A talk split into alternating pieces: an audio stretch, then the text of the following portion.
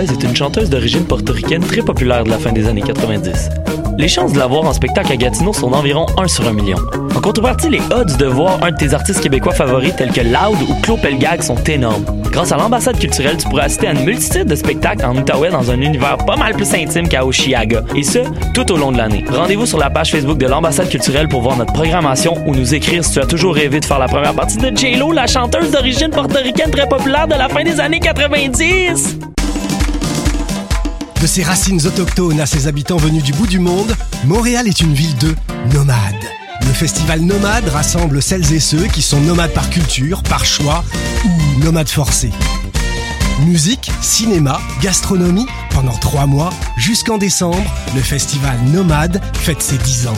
Suivez la programmation sur le www.lacaima.ca, k h a i m a slash festival-nomade. Je soutiens la réussite des jeunes. J'assure la sécurité alimentaire. Je facilite l'accès à un logement convenable. Je brise l'isolement social. Je bâtis des milieux de vie rassembleurs. J'aide une personne sur sept dans le Grand Montréal. Je donne à la campagne Centraide UCAM. centraide.ucam.ca.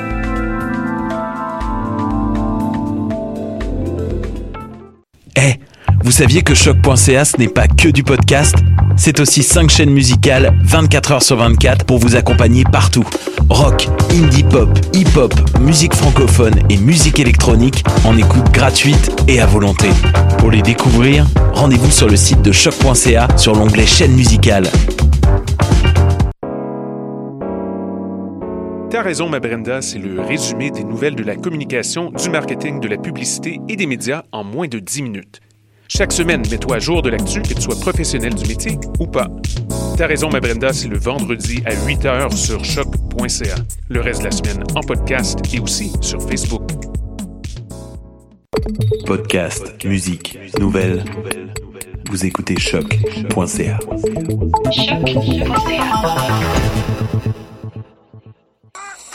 Qui était le premier sur Terre? C'était l'œuf ou la poule? Moi, non, moi, non, je pense que c'est poule. Pour moi, c'est la poule. Il y a bien fallu qu'elle sorte de quelque part, la poule. Parce que la poule, elle prend des Mais pourquoi c'est la nuit Elle est bien née quelque part, d'un œuf. Alors c'est quoi C'est l'œuf ou la poule L'œuf ou la poule Bonsoir à toutes et à tous. L'œuf ou la poule fait sa rentrée. Nous sommes l'émission de science sur choc.ca, la radio web de l'Université du Québec à Montréal. Et on est là depuis 4 ans déjà. À l'animation ce soir, moi-même, Karine Mona, et nous allons recevoir Patricia Laforce, infirmière au CHU Sainte-Justine. Alors aujourd'hui, dans l'œuf ou la poule, les clowns thérapeutiques comme antidouleurs. Patricia a réalisé une maîtrise à l'Université de Montréal en sciences infirmières avec Sylvie Lemay et Pilar Ramirez Garcia. Elle travaillait ce soir, alors on a décidé de s'entretenir finalement hier après-midi au téléphone. Je m'excuse déjà de la potentielle moindre, euh, moins bonne, disons, qualité de l'enregistrement, mais les propos sont là, c'est l'essentiel. Et après l'entrevue, nous allons retrouver nos fidèles chroniqueuses. Alors je commence par ici à ma droite avec Stéphanie Chanck et Élise Van Dom. Bonsoir. Bonsoir. Ça va les filles? Oui. Très bien. Alors ce soir, chronique mathématique bien sûr, et vous nous parlerez de quoi? On va vous parler de mots. De mots Tout simplement. Ok, suspense. On reçoit également Viviane Lalande. Bonsoir Viviane. Bonsoir Karine. Tu vas bien? Très bien, merci. Alors Viviane, t'es déjà venue à l'émission. T'étais venue parler de ta chaîne YouTube de vulgarisation scientifique, la seule au Québec, Syllabus. Et aujourd'hui, tu viens nous parler de ton premier livre. Exactement. J'ai déjà dit premier parce que je n'ai aucun doute qu'il y en aura peut-être d'autres. Si l'œuf ou la poule euh, perdure, peut-être tu reviendras pour ton deuxième livre. faut être positif, faut être positif. Et donc ce premier livre s'intitule Le monde a des racines carrées. Parfait, on voit ça en fin d'émission et nous, tu nous parleras du lancement aussi de ce livre-là le jeudi 18 octobre. Mais tout de suite, nous commençons l'émission avec la chronique d'Élise Carambaudouin qui d'ordinaire nous parle d'environnement et de bonnes nouvelles. et oui, c'est possible. Mais ce soir, c'est tout un autre sujet.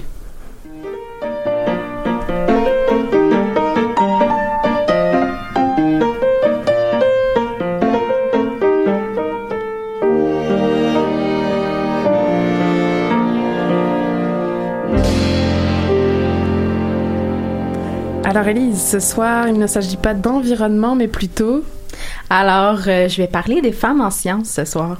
Donc, euh, je suis super contente, en fait, d'être euh, derrière le micro ce soir avec tout le monde. Il me semble que ça fait longtemps qu'on s'est retrouvés.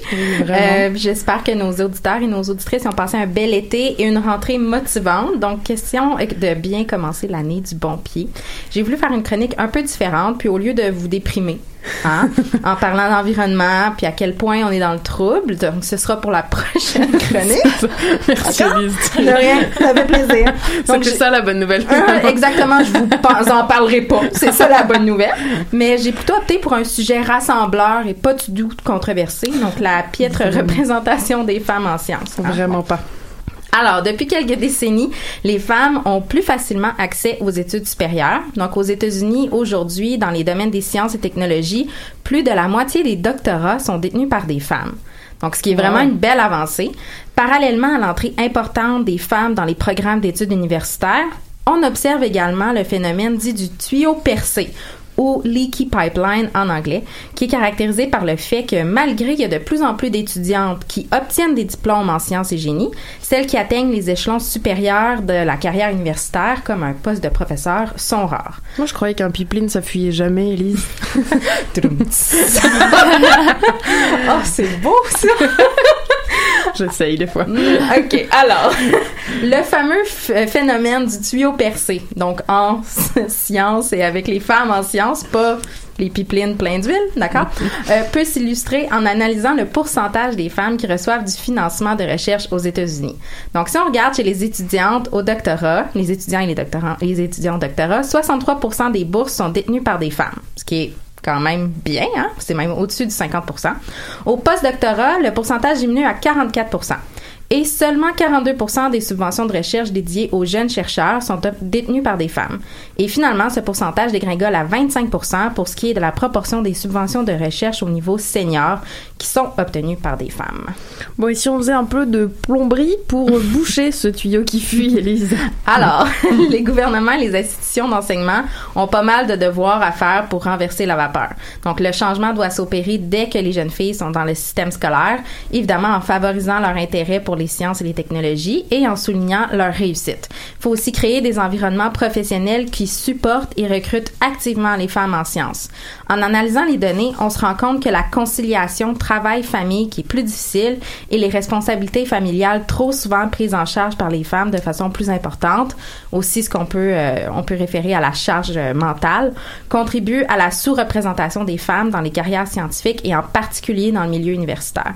Il faut aussi attirer et engager plus de femmes professeurs et former les institutions et les membres du corps professoral à propos de leurs propres biais qui peuvent parfois être inconscients.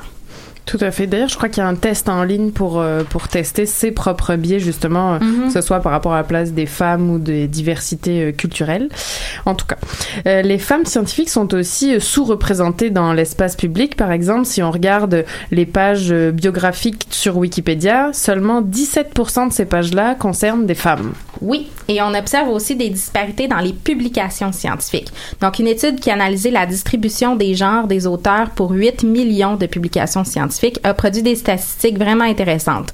Ils sont entre autres attardés au pourcentage de femmes étant première et dernière auteur. Donc, c'est les positions les plus prestigieuses dans les publications scientifiques. Alors, le verdict, seulement 31% et 23 des premières, des premiers et derniers auteurs sont des femmes. Ce qui m'amène à vous parler de 500 Women Scientists, qui est une organisation créée par quatre femmes qui se sont rencontrées lors de leurs études graduées à l'Université du, du Colorado à Boulder. Suite à l'élection de 2016 aux États-Unis, elles ont publié une lettre ouverte réaffirmant leur engagement de parler en faveur de la science des femmes, des personnes appartenant à une minorité ethnoculturelle, des immigrants, immigrantes, des personnes ayant un handicap et de la communauté LGBTQ+. Donc, cette lettre a été signée par plus de 20 000 femmes en sciences et génie et supporteurs dans plus de 100 pays. Oh, wow. Et 500 Women Scientists, en fait, s'engagent à bâtir une communauté scientifique inclusive et diversifiée, à encourager la formation de jeunes leaders en sciences et à utiliser la science pour surmonter les divisions. Ah oui, c'est pas du tout controversé, c'est une mission facile, euh, tout baigne. Tout le monde est d'accord là-dessus. Hein? Alors, nous avons un chapitre chapitre montréalais de 500 Women Scientists qui organise plusieurs événements. Donc, le chapitre de Montréal, c'est un groupe où des femmes, personnes qui s'identifient comme femmes, genderqueer, scientifiques, peuvent se rencontrer régulièrement, développer un réseau de support dans un espace positif, sécuritaire, inclusif et bilingue. Alors, j'invite nos auditrices à joindre le chapitre et à les suivre sur les réseaux sociaux, évidemment. On va donner les informations sur nos propres réseaux sociaux. Et à mettre à votre agenda, le prochain événement aura lieu le 22 octobre. C'est un événement ouvert à tous il, et à toutes. Il s'agira de la projection du film documentaire My Love Affair with the Brain, qui euh, va être présenté dans le cadre du festival Féministe. Et de quoi parle ce film-là? Alors, ce documentaire porte sur la vie de Dr. Maria Diamond, une des fondatrices des neurosciences modernes. Donc, ça risque d'être bien intéressant. Il y aura aussi un panel de discussion à la fin et on va partager évidemment toutes les informations sur euh, nos réseaux sociaux. Super, et là tu, tu l'as pas dit, mais tu fais partie de, cette, euh, de ce chapitre, si on peut dire, euh, montréalais. Oui. Donc si on a des questions, on peut s'adresser à toi directement. Oui, évidemment. Vous êtes sept, hein, je pense, à Montréal. Euh, on est Ouais, ouais, on est, je pense, 6 ou 7 co-leaders. Donc, c'est très horizontal comme façon de fonctionner. Mais ça fonctionne très bien. Tu veux dire que vous avez de la misère à trouver un porte-parole? Il y a une espèce de, de, disons, de, de fantôme derrière nous qui contrôle ce qu'on dit et ce qu'on fait. et c'est un homme, évidemment. Et, et, toujours, toujours. Merci beaucoup, en tout cas, Elise, pour cette chronique, donc pas d'environnement exceptionnellement, mm -hmm. mais de femmes scientifiques. Et on continue en musique.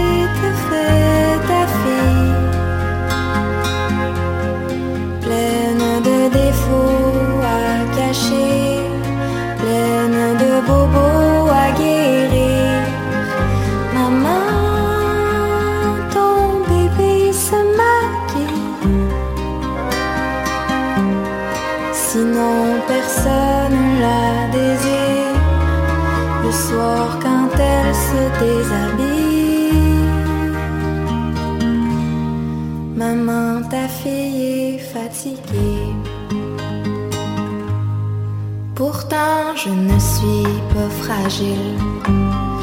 Les sables, je les ai marchés, mais ne peuvent pas boire l'argile. Autant de soif à étancher. Dis-moi pourquoi donc se défilent les amoureux,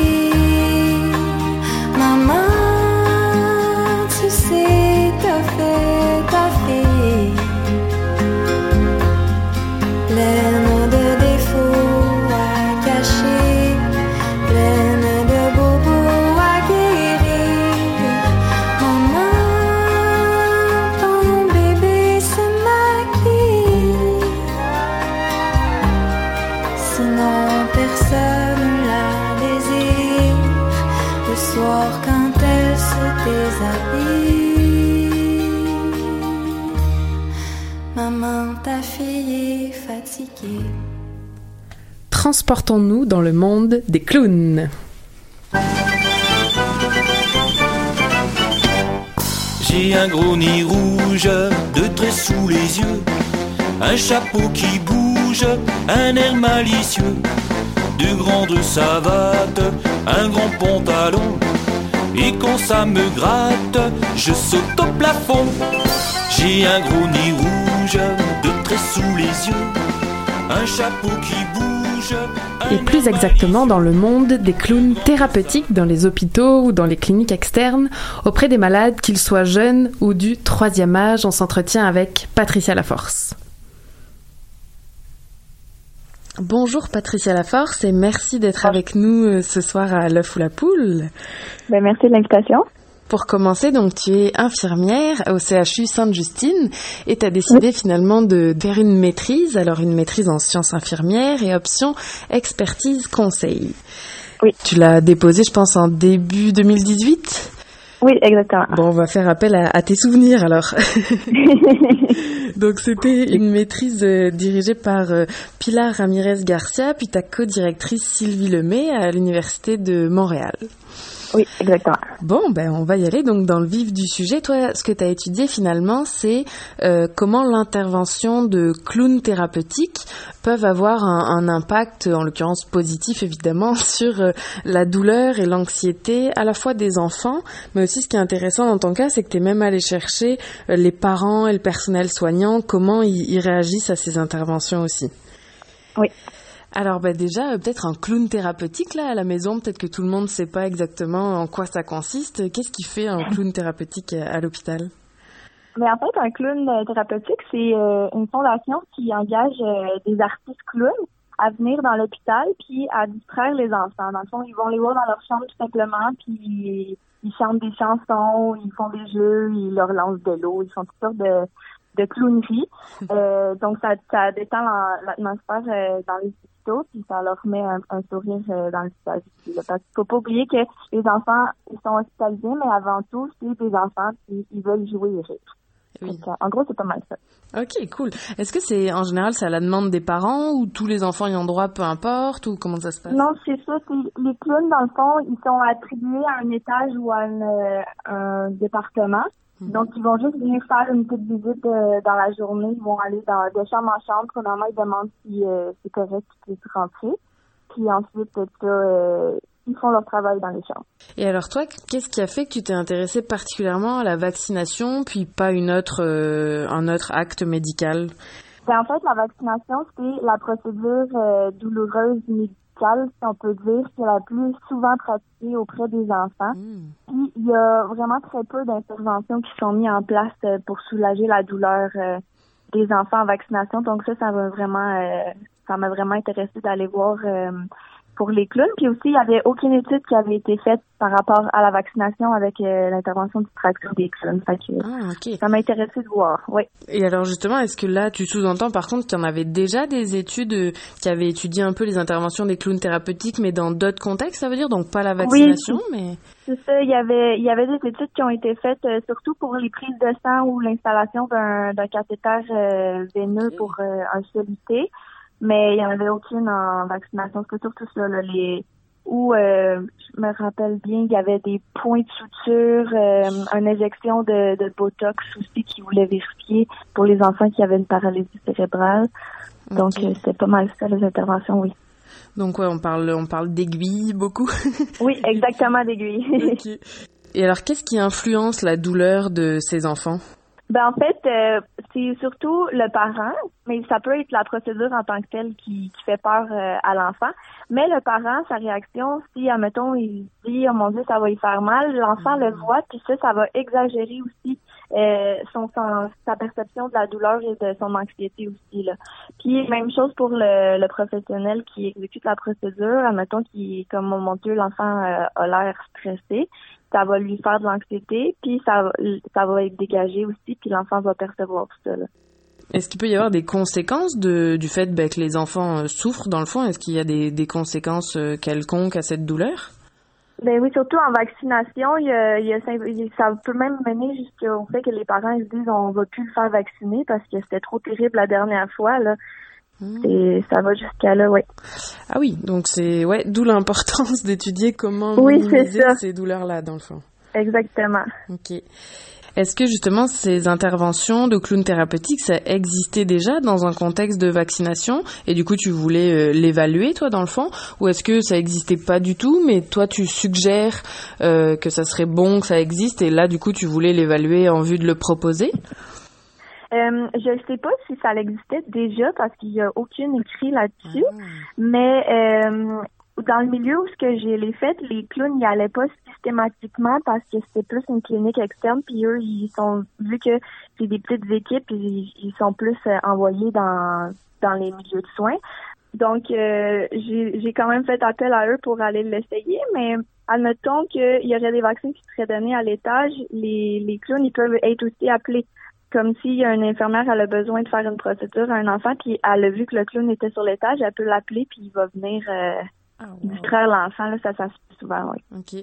Et eux d'ailleurs, ils sont formés, euh, quelle que soit l'intervention, que ça soit euh, passé dans la chambre comme ça ou passé en même temps qu'une procédure. Est-ce que ils ont Oui, oui, oui. dans leurs Oui, ils ont, si je me rappelle bien, ils ont des formations, je pense, aux six mois. Ouais. Puis euh, c'est surtout ceux qui sont appelés. Là, j'ai, je me rappelle d'un enfant qui avait des changements de pansement qui étaient réguliers, puis il fallait appeler les clowns à son changement de pansement. Il avait besoin de moins de, de médicaments, puis ça allait mieux. Ah oui, ça c'est une, Oui. une conséquence aussi intéressante, même économiquement. Je pense quand j'ai parcouru ton mémoire de maîtrise, là tu le disais, c'est que Oui. dans le fond il y a moins besoin euh, d'analgésiques, enfin d'antidouleurs quand on fait appel aux clowns. C'est ça, exactement. Parce que ces clowns-là, ils sont payés par la fondation, hein, tu disais Exactement. C'est pas l'hôpital qui les, qui les rémunère. Donc ça c'est une fondation qui est basée à Montréal? Oui. Il y en a une. euh, Ben, dans le fond, c'est au Québec. Euh, ils vont aussi euh, dans les hôpitaux à, à- dans la région de Québec, au Saguenay aussi, puis je pense à Trois-Rivières aussi. Euh, ils commencent à s'éparpiller un peu partout là. Wow. Ouais. Super. Bon, puis là, on va y aller avec un peu de théorie. Toi, sur euh, sur quelle théorie tu t'es basé pour euh, pour justement penser que l'intervention de, on n'a peut-être pas prononcé le mot encore, mais on parle bien de distraction là, que Oui, exactement. l'intervention de distraction pourrait euh, aider donc à, à baisser cette douleur finalement? Oui, ben je me suis basée sur euh, la théorie du portillon. Je vais faire ça grosso modo, mais euh, je vais, en fait, c'est que dans le fond, la, la pensée peut juste peut, peut juste se concentrer sur une chose à la fois. Donc, admettons que l'enfant, il pense seulement au vaccin puis il se dit oh mon dieu ça va me faire mal. Sa, sa perception de la douleur va être augmentée. Mais admettons qu'il pense à autre chose, il va moins sentir la douleur. Ok. J'avais ça. Et j'avais aussi mon autre cas théorique, c'était un cas de, de Young. Ça, dans le fond, euh, ça disait que l'environnement puis une intervention, ça pouvait vraiment changer la perception de la douleur puis euh, donner des, des outils de, de coping, si on peut dire, au- à l'enfant pour que la douleur ou l'anxiété soit moins, euh, moins intense. C'est quoi que t'appelles le coping dans ces cas-là? Le coping, c'est comme des, des stratégies d'adaptation, si on peut dire. C'est ça. Oui, puis ça c'est vrai à la maison. Si des fois l'enfant tombe et il a l'impression de s'être fait très très mal, si euh, le parent fait euh, finalement euh, une distraction, est-ce qu'on peut penser que ça ira mieux? Oui, c'est ça, c'est ça. Ben, comme vous pouvez l'avoir vu dans dans votre vie à vous aussi, là, quand on pense à autre chose, ça finit par euh, par passer mieux. Tout à fait. C'est- une très bonne conclusion pour cette première partie d'entrevue. Donc pensez à autre chose pour aller mieux. On va se quitter en musique euh, le temps d'une pause et on va reprendre évidemment avec euh, la question qui nous brûle les lèvres, c'est de savoir ce que vous avez euh, pu retirer de cette étude sur les interventions des clowns thérapeutiques. Elle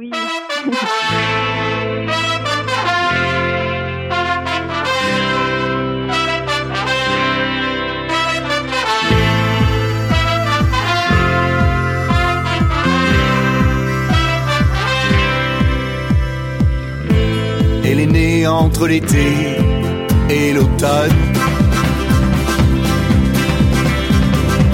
Prison de mœurs et des amours téléphone.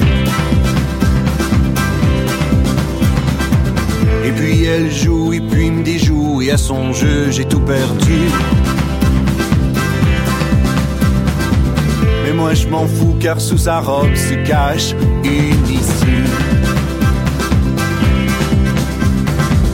Alors je prendrai mon temps, encore du temps. Je regarderai dehors, voir si ça se peut encore.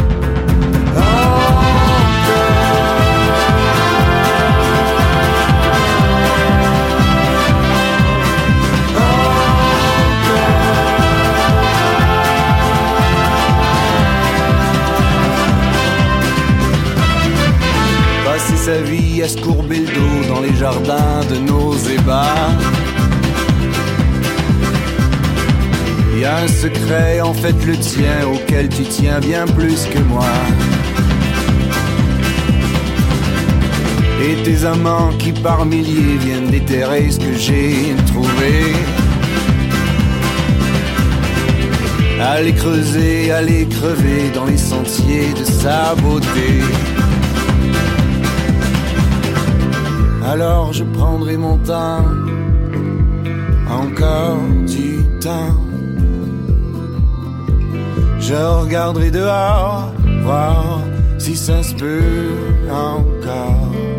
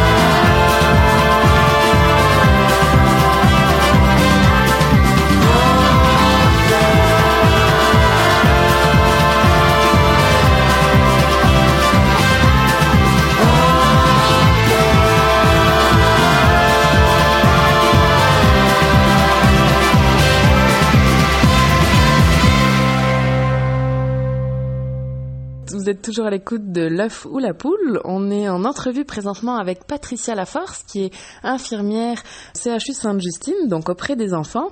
Et pendant sa maîtrise en sciences infirmières, elle a étudié euh, l'effet des clowns thérapeutiques sur la douleur des enfants et leur anxiété pendant des processus de vaccination. Et elle est même allée plus loin, elle a regardé l'effet sur l'anxiété euh, des parents et du personnel soignant, les infirmières et les infirmiers. Eh ben, je pense que oh, ça y est, on est on est dû pour la question. Donc, qu'est-ce que tu as euh, découvert pendant cette étude? Finalement Quels sont les effets des clowns thérapeutiques? On va commencer sur les enfants, par exemple, sur la douleur des enfants. Qu'est-ce qui se passe? Euh, sur la douleur des enfants, ça a vraiment diminué euh, versus. Ben, dans le fond, je vais vous expliquer comment j'ai procédé. Peut-être ça va être plus facile pour comprendre. Euh, j'ai pris un groupe que c'était euh, des interventions de l'infirmier, comme les soins usuels, comme on l'a appelé, euh, qui faisait qu'est-ce qu'il faisait dans la vie de tous les jours quand il vaccinait. Fait que lui, il enseignait, il expliquait. Puis il prenait une petite touche, une petite touche euh, humoristique dans, dans sa technique. Puis mon autre groupe, c'était des enfants qui avaient euh, le clown thérapeutique. Donc, ce que j'ai fait, c'est que j'ai comparé euh, l'intervention à aucune intervention. Pour ce qui est de l'intervention du clown thérapeutique, là, la douleur était vraiment euh, perçue euh, moindre que celle du, grou- du groupe des euh, soins visuels, là, vraiment. Ok. Et ça, d'ailleurs, comment tu l'as évalué cette douleur-là? Oui, euh, on a pris l'échelle, euh, la FLAC, que ça s'appelle. Dans le fond, ça regarde euh, la, les expressions du visage, les jambes, euh, l'activité de l'enfant, si on voit qu'il est en train de, de bouger sur la chaise, les pleurs, puis euh, s'il est consolable à la fin. C'était le- cette échelle-là qu'on a utilisée. Ouais. C'est une, une échelle qui est vraiment utilisée en pédiatrie pour la douleur. D'accord. Et après, tu disais que tu avais regardé aussi l'anxiété des enfants. Est-ce que là, j'imagine que ça aussi, ça a diminué, là? Oui, énormément. Là. Euh, on a on a observé euh, avant l'intervention, puis après l'intervention, pas pendant parce qu'on voulait pas confondre euh, l'anxiété à la douleur. Puis celle euh, celle dans le clown thérapeutique est vraiment moindre que que dans le, le groupe des soins visuels. Ok. Et alors maintenant, pour euh, pour ce qui est des parents, qu'est-ce qui se passe quand il y a ce clown là dans la salle? Est-ce que eux aussi finalement ils arrivent à, à être plus distraits ou? Oui, énormément. Là. Il y en a même qui m'ont dit, ah, je pensais que ça allait être la colère, puis ils ont été tellement surpris, puis ça avait bien été, puis ils étaient anxieux d'aller là parce qu'ils allaient avoir honte de leur enfant un peu. Là. Ils disent la dernière fois ça a été la grosse crise, puis là ça a super bien été. Même l'enfant a souri pendant le vaccin. Que c'était vraiment mieux que dans le, le groupe des soins visuels. Et les infirmières ou les infirmiers, ils sont pas perturbés? Parce que je sais pas moi, il me semble s'il y a de la jonglerie en même temps que j'essaye de piquer l'enfant, est-ce que comment ça se passe? Oui, ben moi aussi j'avais peur que ça, ça nuise à son travail, mais finalement il a, il a bien pris ça. Puis euh, ça a été le même infirmier qui a fait toute la l'étude parce que c'était le seul dans le fond euh, à la clinique. Puis euh, il embarquait là, beaucoup là, il y a vraiment. c'est sûr, lui, on a vérifié son anxiété c'est un homme qui fait ça depuis plus de 18 ans, les vaccins, donc c'est sûr que c'est pas un, ça lui crée pas nécessairement une anxiété, mais il dit mhm. que des fois, quand il voit les parents puis l'enfant, il se dit bon, ça va tout bien aller, puis il en a vraiment pas ressenti pendant euh, le groupe du clown thérapeutique, là. puis il en a ressenti juste un peu dans son groupe euh, des soins du ciel. Ok.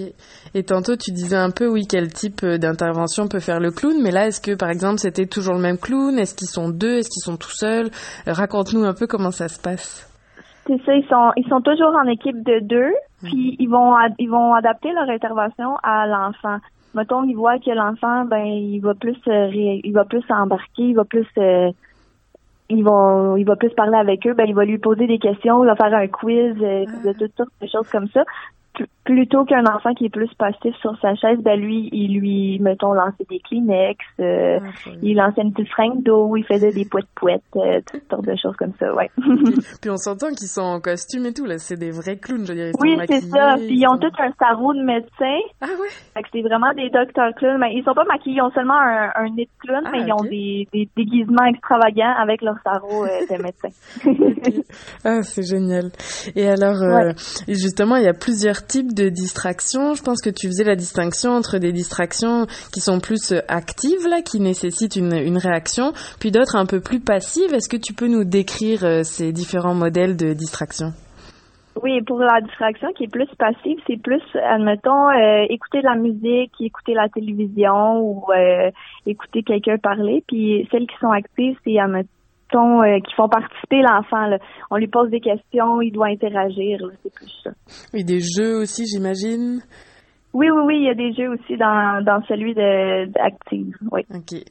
Puis, il disait que l'active, c'était c'était plus euh, ça, ça fonctionnait plus euh, auprès des enfants pour soulager la douleur et l'anxiété. Donc la passive, ça va être plus par exemple pour des ados, là, on parle de musique, de télé? Oui, c'est ça, mais euh, comme le clown thérapeutique, lui, on l'aurait pas rentré dans le, le passif parce qu'il est quand même là.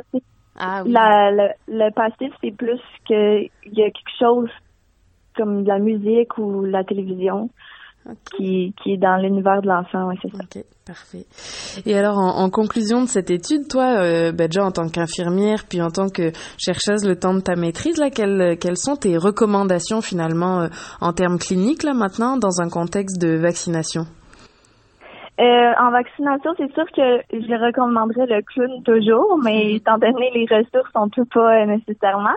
Mais euh, je recommanderais plutôt de distraire l'enfant, mettons, là, tout le monde a ça des cellulaires, là, juste mettre euh, un vidéo sur YouTube ou quelque chose, ou juste parler à l'enfant puis lui poser des questions pour qu'il détourne son attention de, de la procédure, dans le fond. Ouais. Super. Et est-ce que toi, là, au quotidien à Sainte-Justine, t'en vois souvent? Des docteurs clowns? Oui. Oui, ben là, je travaille plus de soir, donc je les ah. vois pas vraiment. Ils sont partis, mais je sais qu'ils passent parce qu'ils leur donnent euh, des livres euh, de leurs histoires qu'ils ont faites. Fait que je vois ça souvent dans les chambres. Ah, c'est génial. Ouais. ouais. Super. Bon, ben merci beaucoup, euh, Patricia Laforce, d'avoir pris le temps de nous éclairer sur ce sujet-là. C'est vraiment intéressant. Et puis, et ben, bonne chance à toi avec tes shifts de soir, alors. Mais merci beaucoup de l'invitation puis de l'intérêt pour ma recherche. Oui, à bientôt, Patricia. Merci. Merci.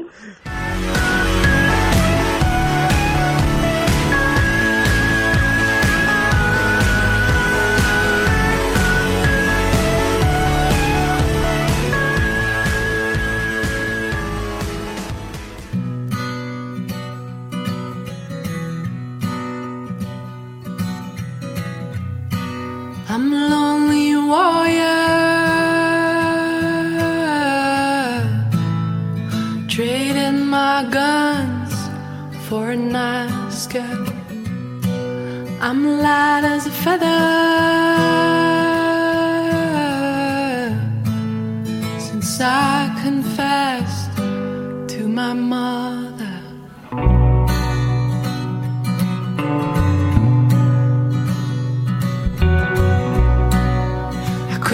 offer.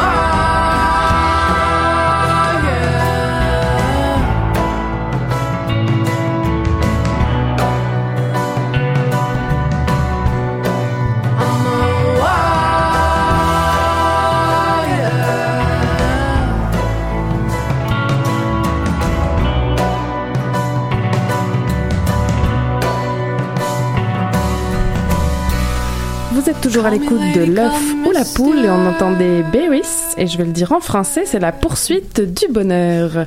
Et donc ce soir dans la chronique mathématique, on parle de mots avec Stéphanie et Élise. En effet, et je vais commencer par vous en réciter quelques-uns que vous connaissez bien. Colloque, été, radar, kayak, Laval, ici. À votre avis, qu'est-ce que ces mots ont en commun? On peut les lire à l'envers. Oh, bien vu Oh, wow Donc, en effet, ce sont des mots. C'est trop rapide. Moi, j'étais à Élise, été, bah, Laval, Laval, Élise, INRS, tout ça. Mais radar, je comprenais pas du coup. ok, mais radar, tu peux le lire de droite à gauche et puis de gauche à droite, puis tu lis la même chose. Donc euh, les mots qu'on peut lire comme ça dans les deux sens, c'est ce qu'on appelle un palindrome. Et on en retrouve un certain nombre dans la langue française. Et le plus long mot palindromique dans la langue française, c'est ressasser avec neuf lettres. Puis avec des mots, je sais pas vous, mais moi j'ai envie de faire des phrases. Donc euh, évidemment, si on met plusieurs palindromes un à la suite de l'autre de manière intelligente, on va obtenir une expression qui se lit dans les deux sens. Par exemple, kayak, été, kayak. Bon, je suis pas rendue à une phrase encore. Tu avais dit de manière intelligente, mais en tout cas. Ah, merci Karine. je remplace Damien, je fais ce que je fais. Bon, si je veux faire des phrases grammaticalement correctes, ben là, vous vous rendez compte que c'est plus compliqué. Il faut ajouter des déterminants, il faut parfois faire des accords. Bref, il faut ajouter plein d'éléments qui vont venir compliquer le travail si on veut que le tout reste lisible de- dans les deux sens. Donc, quand on parle d'une phrase palindromique, on va dire qu'en la lisant de gauche à droite ou de droite à gauche, on obtient la même chose, mais on va se permettre de remettre les espaces aux bons endroits puis d'ignorer les accents. Donc là, j'ai des, des- quelques exemples de, de vraies phrases. J'espère que vous n'allez pas rire de moi. euh, qui sont des palindromes. Donc, rayon noir, élu par cette crapule, ce reptile lipérec, Et justement, Georges Perec, euh, auteur français qui aimait bien se donner des contraintes d'écriture, a écrit Au moulin d'Andé en 1969. Puis cette œuvre, c'est un immense texte palindromique qui comprend 1247 mots. Euh, C'est assez impressionnant, puis il est facile à trouver euh, sur Internet si vous êtes intéressé à le lire. Puis, dans une chronique précédente, on vous parlait de l'Oulipo, un groupe d'écrivains qui s'inspirait des mathématiques pour créer des nouvelles formes littéraires et dont faisait justement partie Georges Perec. Eh bien, sachez aussi qu'il existe l'équivalent pour les bandes dessinées. C'est l'Oubapo. Un de ses membres, Étienne Lécroard, a réussi à créer une bande dessinée palindromique avec son œuvre intitulée Cercle vicieux. Waouh! Mais dans tout ça, c'est quoi le rapport avec les mathématiques? Euh, ben pour euh, une mathématicienne ou un mathématicien, les mots puis les nombres sont essentiellement la même chose. Donc, un mot, c'est juste une suite de lettres. Euh, je pourrais dire aussi que c'est une suite de symboles, puis on peut très bien prendre des chiffres comme symboles au lieu des lettres. Ça nous donne alors des nombres. Par exemple, 515, c'est la suite de chiffres 515. Et comme pour les mots, ben, un nombre va être palindromique s'il reste le même quand on le lit dans les deux sens. Donc 515, euh, qui est la suite des symboles 5, 1 et 5, c'est donc un palindrome. Maintenant qu'on a élargi notre définition de palindrome à des nombres, on peut vous parler d'un résultat récent amusant. N'importe quel nombre peut être écrit comme la somme de trois palindromes. Donc si on prend par exemple le nombre 1509, on trouve que c'est égal à 1001 plus 505 plus 3. Et on a bel et bien que 1001, 505 et 3 sont des palindromes. Et pour prouver ces résultats-là, euh, les auteurs euh, de, de l'article utilisent le fait que les nombres sont écrits d'une certaine façon. Donc, pour écrire 1509 sur une feuille de papier, par exemple, ben, on écrit la suite de symboles 1509 parce que, euh, mine de rien, on écrit dans le fond qu'il y a un millier, cinq centaines, zéro dizaine et neuf unités. Et toutes ces choses-là sont des puissances de 10. Donc, un millier, c'est 10 exposant 3, une centaine, 10 exposant 2, une dizaine, 10 exposant 1, et une unité, c'est 10 exposant 0. Ok, alors attends, 10 exposant 0. Euh, c'est quoi cette affaire? Euh, ben, N'importe quel nombre exposant 0 nous donne 1. C'est comme la règle, et on l'appelle cette règle-là la convention du produit vide. Donc Oula. 10 à la 0, c'est vraiment juste ce qui représente l'unité. Ok. Euh, et comme on s'intéresse aux puissances de 10, ben, euh, ce qu'on appelle- c'est ce qu'on appelle là, précédemment, euh, ce que j'ai dit avec les milliers, les centaines, etc., l'écriture en base 10. Ben, en fait, rien ne nous force à écrire toujours les nombres en base 10. En informatique, en informatique, ils préfèrent utiliser la base 2. Donc dans ce cas-là, au lieu de regarder les puissances de 10, on va considérer les puissances de 2. Donc si on fait un, un tout petit exemple, et si on veut écrire 5 en base 2, ben, la première question qu'on se pose, c'est quelle est la plus grande puissance de 2 qui va rentrer dans 5 Eh bien, c'est 2 exposant 2, parce que 2 fois 2, ça donne 4, et 4 rentre dans 5. Et donc cette puissance, elle y rentre une fois dans 5. Donc la suite de chiffres qui va représenter 5 en base 2 va commencer par un 1. Donc je peux inscrire sur ma feuille 1. Puis si vous voulez, en fait, le 2 exposant 2, c'est un peu l'équivalent de la centaine dans le cas de la base 10. Donc ok, revenons à notre exemple. J'ai 5, j'ai déjà écrit un 1, parce que 4 rentre dans 5 une fois. Et donc il me reste à représenter bah, le reste, 5 moins 4, c'est-à-dire 1. Je vais regarder alors les puissances plus petites de 2. Donc 2 exposant 1, ce qui vaut 2, et 2 exposant 0, qui est la fameuse unité. Et puis je vais me demander combien de fois chacune de ces puissances rentre dans mon nombre à représenter. Donc le nombre que je veux représenter maintenant, c'est 1, et 2 ne rentre pas dedans, puisque c'est trop grand. Donc je vais inscrire sur ma feuille 1, 0. Par contre, 1, mon unité, rentre une fois dans 1, et donc je vais inscrire un 1 sur ma feuille. Puis si je remets tout ça ensemble, je vais représenter 5 en base 2, par la suite 1, 0, 1. Donc ça, c'est si t'es informaticien. Exactement. Ou si tu as un ordinateur. C'est ce que tu fais. Ou si tu as un intérêt euh, grandissant pour la base 2, Karine. Ouais, ouais, ben là, je crois pas, là. Donc, dans nos deux exemples, on, on a décrit euh, des processus pour écrire en base 10 et en base 2, mais on, on pourrait le faire dans n'importe quelle base, euh, tant que cette base-là, c'est un entier strictement plus grand que 1. La représentation en base 10 c'est la plus courante dans la vie de tous les jours parce qu'on a l'habitude de compter sur nos doigts et qu'on en a 10. Oh! Ah, Et les Mayas, eux, utilisaient à la fois leurs doigts pardon, et leurs orteils pour compter. Donc, eux, ils représentaient leur nombre en base 20. Malade. Ils ne réfléchissaient donc pas en termes de puissance de 10, mais euh, en, puissance, en termes de puissance de 20. Ok, et alors est-ce que le fait de d'écrire ces nombres finalement dans différentes bases, donc on vient de le voir de 10 ou 20 par exemple, est-ce que ça vient changer le résultat que vous nous annonciez tantôt là que euh, chaque nombre peut s'écrire dans une somme de trois palindromes? Eh bien non, le résultat reste valide. Donc le résultat va tenir la route, peu importe la base dans laquelle on veut travailler. Sauf pour la base 2 parce qu'il fallait quand même une exception. Et oui, toujours en mathématiques, c'est la base. Et donc euh, vous pouvez choisir n'importe quel nombre qui vous intéresse, vous pouvez choisir n'importe quelle base qui vous intéresse, sauf la base 2. Puis vous allez pouvoir exprimer ce nombre comme la somme de trois palindromes. Alors dans le cas particulier de la base 2, le résultat est plutôt qu'on peut exprimer n'importe quel nombre écrit en base 2 comme la somme d'au plus 4 palindromes au lieu de 3. Donc en fait, on n'est pas si si loin du résultat précédent. Mais bon, on a un peu triché quand on a donné un exemple tantôt parce qu'on n'a pas fait le calcul nous-mêmes et qu'on Ah vous expliquera pas comment le faire non plus. Déjà, la base de Karen, je pense que c'est assez. Euh, donc, en fait, le- l'article principal qui mentionnait euh, cette fameuse propriété fait 40 pages et les 40 pages servent à décrire l'algorithme à suivre pour identifier les trois palindromes. Ah oui, non, Et ça va aller. Je le vous aime bien, ouais, mais- c'est ça, parce qu'en plus, le tout, c'est comme un peu parsemé de cas spéciaux, etc. Donc, Ok. euh, mais si vous voulez tester le résultat sur plusieurs exemples, help? Pas de panique, euh, vous avez juste euh, à aller sur le site que Christian Lawson Perfect a construit. Donc, c'est une page web interactive très colorée. Euh, vous entrez le nombre qui vous intéresse et le reste va se dérouler sous vos yeux. Donc, on partage- partagera ça pardon, sur nos réseaux sociaux. Magique. Mais alors, qu'est-ce qui a poussé les chercheuses et les chercheurs à trouver un tel résultat? C'était quoi leur motivation? Bien, ce résultat, ça fait partie d'une d'une branche des mathématiques qu'on appelle la théorie additive des nombres. Donc, c'est l'étude des nombres et de leur comportement par rapport à l'addition. Alors, sans savoir si ce résultat sur les palindromes a des applications révolutionnaires, on a choisi de vous le présenter parce qu'on le trouvait joli. À nos yeux, il est beau ce résultat. Ah, Donc, c'est en fait un bel exemple de résultat facile à énoncer, mais pas facile à démontrer. Et c'est ce qu'on aime. Est-ce que votre prochaine chronique sera seulement avec des mots euh, palindromiques? Ah, on aimerait ça, mais ça va nous demander beaucoup de temps pour l'écrire. Bon, ben merci beaucoup Stéphanie et Elise. Euh, je rappelle que vous êtes donc nos fidèles chroniqueuses mathématiques avec Nadia Lafrenière. Et Elise, tu nous quittes pour l'Europe très bientôt. Et oui, c'était ma dernière chronique ce soir, après un de service parmi vous. Et ben merci en tout cas pour euh, cette euh, chronique mathématique. Et on continue en musique avec Hubert Lenoir, Ton Hôtel.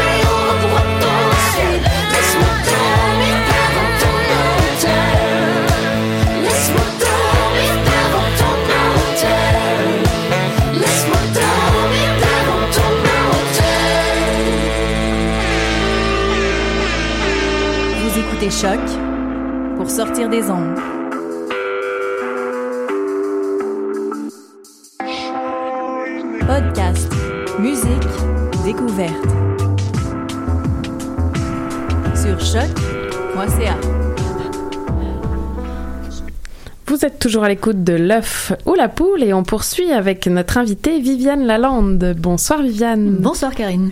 Alors ce soir, comme je dis en introduction, tu es déjà venue à l'émission pour parler de ta chaîne YouTube Syllabus. Mhm.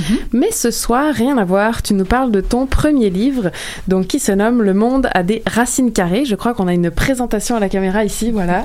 Pour ceux qui suivent le Facebook Live. Exactement. Et donc euh, ce livre-là, de quoi parle-t-il? Alors, ça parle de science. Euh, L'idée, c'est que euh, chaque chapitre présente une notion de maths, physique ou chimie qu'on a vu à l'école, disons jusqu'à l'âge de, de 16 ans, et de montrer à quoi ça sert cette, euh, cette notion-là, à quoi ça sert à la fois dans la vie quotidienne, donc vraiment pour euh, tout un chacun, et à quoi ça sert dans la vie d'un chercheur ou d'un expert que euh, j'ai interviewé pour l'occasion, parce que forcément, pour une même notion, on va avoir un usage différent, que l'on soit dans la vie quotidienne ou dans la vie d'un expert. Donc ça permet d'avoir plusieurs perspectives sur, sur ce point-là. Ah, finalement, ça permet de retrouver le goût quand t'es sur le banc de l'école à se dire, eh boy, à quoi ça sert ce qu'il me raconte? Puis là, dans le fond, tu donnes des exemples d'à quoi ça peut servir dans la vie de tous les jours. C'est plus orienté pour les adultes quand même, je dirais à partir de 16 ans, parce qu'il y, a, y a quand même euh, beaucoup de notions. Euh, mais oui, c'est plus pour euh, quand on a été frustré et qu'on ne sait pas pourquoi est-ce qu'on nous a appris euh, la trigonométrie, euh, les ions, le centre de masse, les ondes. Ben, en, lisant ce livre, on va peut-être redécouvrir à quoi ça servait et pourquoi est-ce qu'on nous a appris ces choses-là. Wow. Donc, euh, il est organisé en 13 C'est ça, chapitres. 13 je crois? chapitres et puis chacun découpé en deux pour avoir euh, pour avoir chacune des deux visions. Puis à l'intérieur pour euh, si jamais il y a, il y a besoin de, de certains rappels parce qu'on se souvient pas vraiment ce que c'est une onde, il y a des petits encarts qui sont pas qui sont facultatifs à lire en fait. C'est juste une question de rappel si les gens sont un petit peu pas très à l'aise avec la notion, il y a quelques petits rappels. Wow. Et alors, euh, pourquoi écrire un livre? Parce que je le rappelle, euh, t'es euh, en fin de doctorat. Oui. Euh, t'es aussi, donc, comme je disais, autrice de la chaîne YouTube de vulgarisation Syllabus. Et en plus, tu as donc écrit un livre. Pourquoi? Mais moi, moi, je me considère comme vulgarisatrice scientifique avant tout. Puis ma, ma chaîne YouTube, c'est juste un médium, en fait, une façon de vulgariser la science qui vient avec un certain jeu de contraintes. En- avec euh, la vidéo, il faut que ce soit catchy, il faut que ce soit rapide, il faut que ce soit cliquable. Donc on, est dans, dans, une, dans un autre, euh, dans un type de contrainte très particulier. Et avec le livre, ben, là, on va avoir un public qui est beaucoup plus calme. On n'a pas besoin de, de, de sans arrêt lui, euh, lui, lui ramener du, du visuel sans arrêt. Lui, donc c'est plus facile. On va, enfin c'est pas plus, c'est pas plus facile du tout, du tout, du tout. Mais c'est juste un jeu de contraintes différent. Et donc moi, ce qui m'intéresse, c'est de vulgariser la science et euh, le, médium, bah, c'est juste un jeu de contraintes différent. Donc le livre est intéressant, la radio c'est intéressant, la télé c'est intéressant, YouTube c'est intéressant, et tout ça c'est juste des façons différentes de faire. Oui, tout à fait. Dépendamment de notre média, notre public, on n'écrira pas du tout de la même façon. Mhm. Exactement. Même à l'écrit, là, que ce soit de la presse, magazine ou d'un journal d'actualité, ce sera pas écrit de la même façon non plus. Mhm. Et alors, euh, à qui, euh, si tu devais prendre un exemple euh, de ton livre là, qu'est-ce que qu'est-ce que tu nous parlerais? De quoi tu nous parlerais, pardon? Alors, euh, pour faire référence à ce dont on a parlé euh, Oui. aujourd'hui, euh, donc on avait Elise qui nous parlait de 500 Women's, et je suis passée par ce service justement pour interviewer une chercheuse qui travaille sur les volcans. Oh. Et donc elle m'a expliqué ce que c'était les, les dômes de lave, et donc on a pu parler de la pression, et comment est-ce qu'elle a utilisé la pression dans ses modèles numériques pour, pour, expliquer, pour expliquer si un, un volcan risque de- d'exploser ou non, euh, par exemple. Et, euh, ou alors encore pour prendre la, la, chronique, la chronique mathématique, euh, j'avais fait aussi j'ai fait aussi une partie euh, sur les, euh, les, les puissances. Et donc la partie vie quotidienne, c'était pour expliquer comment est-ce qu'on peut avoir avec une formule le, le temps de cuisson d'un plat de lasagne, par exemple. Si on, si on prend deux fois la taille d'un plat de cuisson de lasagne, est-ce qu'il faut doubler le temps ou pas Et donc ça, il y a une affaire de puissance là-dedans. Et euh, la partie, euh, la partie plus expert, disons, c'est euh, ça parle de, du processus d'identification des vidéos YouTube. Mhm. Donc les vidéos YouTube, elles ont tout un, un, un nombre qui les identifie. euh, Tout à fait. Et euh, il est en base 64, ça se trouve. Donc euh, c'est- tantôt on parlait de base 20, 10, 2, donc là on est à Exactement. la Et là, base c'est la base 64. 64. Et donc, on pouvait compter combien de, de vidéos euh, YouTube allait pouvoir mettre en ligne avec ce système d'identification. Wow. Moi, ma puissance pour les lasagnes, c'est ma sœur. je l'appelle, puis je lui dis Ah, combien de temps ça prend? Ça marche En vrai, aussi. euh, Je fais pas de lasagne, mais bon, admettons. Et alors, euh, pour euh, ce livre-là, est-ce que tu organises un lancement, je crois? Oui, j'organise un lancement donc euh, jeudi soir euh, à Montréal. Donc jeudi 18 octobre pour ceux qui nous écouteraient pas en direct. Parfait. Exactement. Et euh, donc vous pouvez trouver les informations euh, sur la page Facebook de euh, Syllabus, donc euh, ma chaîne, le nom de ma chaîne YouTube. Donc euh, il y a un événement Facebook, vous pouvez euh, vous inscrire et on se retrouvera jeudi soir. Tout à fait, le lieu euh, reste à déterminer, sans quoi évidemment on vous le dévoilerait. Et donc on a dit le jeudi 18 octobre, parfait, donc on le rappelle, Le Monde a des racines carrées, écrit donc par euh, Viviane Lalande, ton premier livre et peut-être pas le dernier, est-ce que déjà tu as un petit scoop à nous révéler Une ou- chose à la fois. si tu veux bien, je vais finir mon doctorat. Ah bah, moi, je le veux bien, hein. Ouais, c'est ça, la, deuxi- la thèse c'est le deuxième, exactement. En vulgarisé aussi ou... Euh, malheureusement, je suis pas sûre que mes directeurs soient très d'accord avec ça. Ou écrite en palindrome. En palindrome. je ne relève pas le challenge. on note, on note, Viviane, on te rappellera quand même pour euh, ton prochain livre. Pas de problème, avec plaisir. Eh ben, merci beaucoup d'être venu partager euh, ton écrit. J'imagine que ça a quand même pris un peu de temps. Alors bravo de- d'avoir réussi à, à faire euh, ce livre-là. Et puis, bon, on est certes qu'au mois d'octobre, mais pour Noël, on peut d'ores et déjà penser à, à un cadeau local. euh, Il commence et, à faire froid déjà, donc on est... c'est ça, et intelligent. Et ben merci Viviane et je vais euh, conclure avec nos remerciements. Alors bien sûr, je remercie notre invitée Patricia Laforce, donc infirmière au CHU Sainte-Justine, ainsi que Viviane Lalande qui vient de nous parler de son nouveau livre Le monde a des racines carrées. Je remercie également nos chroniqueuses Élise Caron-Baudouin, Élise Van Dom et Stéphanie Chang pour leur chronique. Merci également à Lou Sauvageon et Nadia Lafrenière à la technique, Anaïs Garançon pour l'illustration et à Stéphanie pour la sélection musicale. C'était L'œuf ou la poule. Aujourd'hui, les clowns thérapeutiques comme antidouleur, émission que vous pourrez réécouter en balado-diffusion dès demain, mardi 16 octobre, sur choc.ca. Retrouvez-nous également sur la page Facebook et Twitter de l'œuf ou la poule.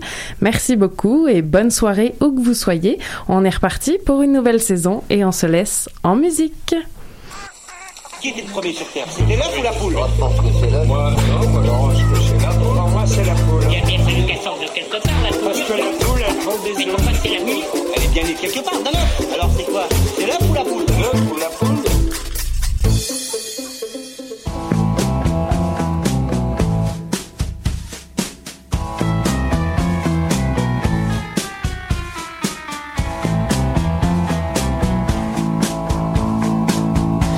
There's a nail in the door and there's glass on the lawn. Tacks on the floor and the TV is on. And I always sleep with my guns when you're gone. There's a blade by the bed and a phone in my hand. A dog on the floor and some cash on the nightstand. When I'm all alone, the and I just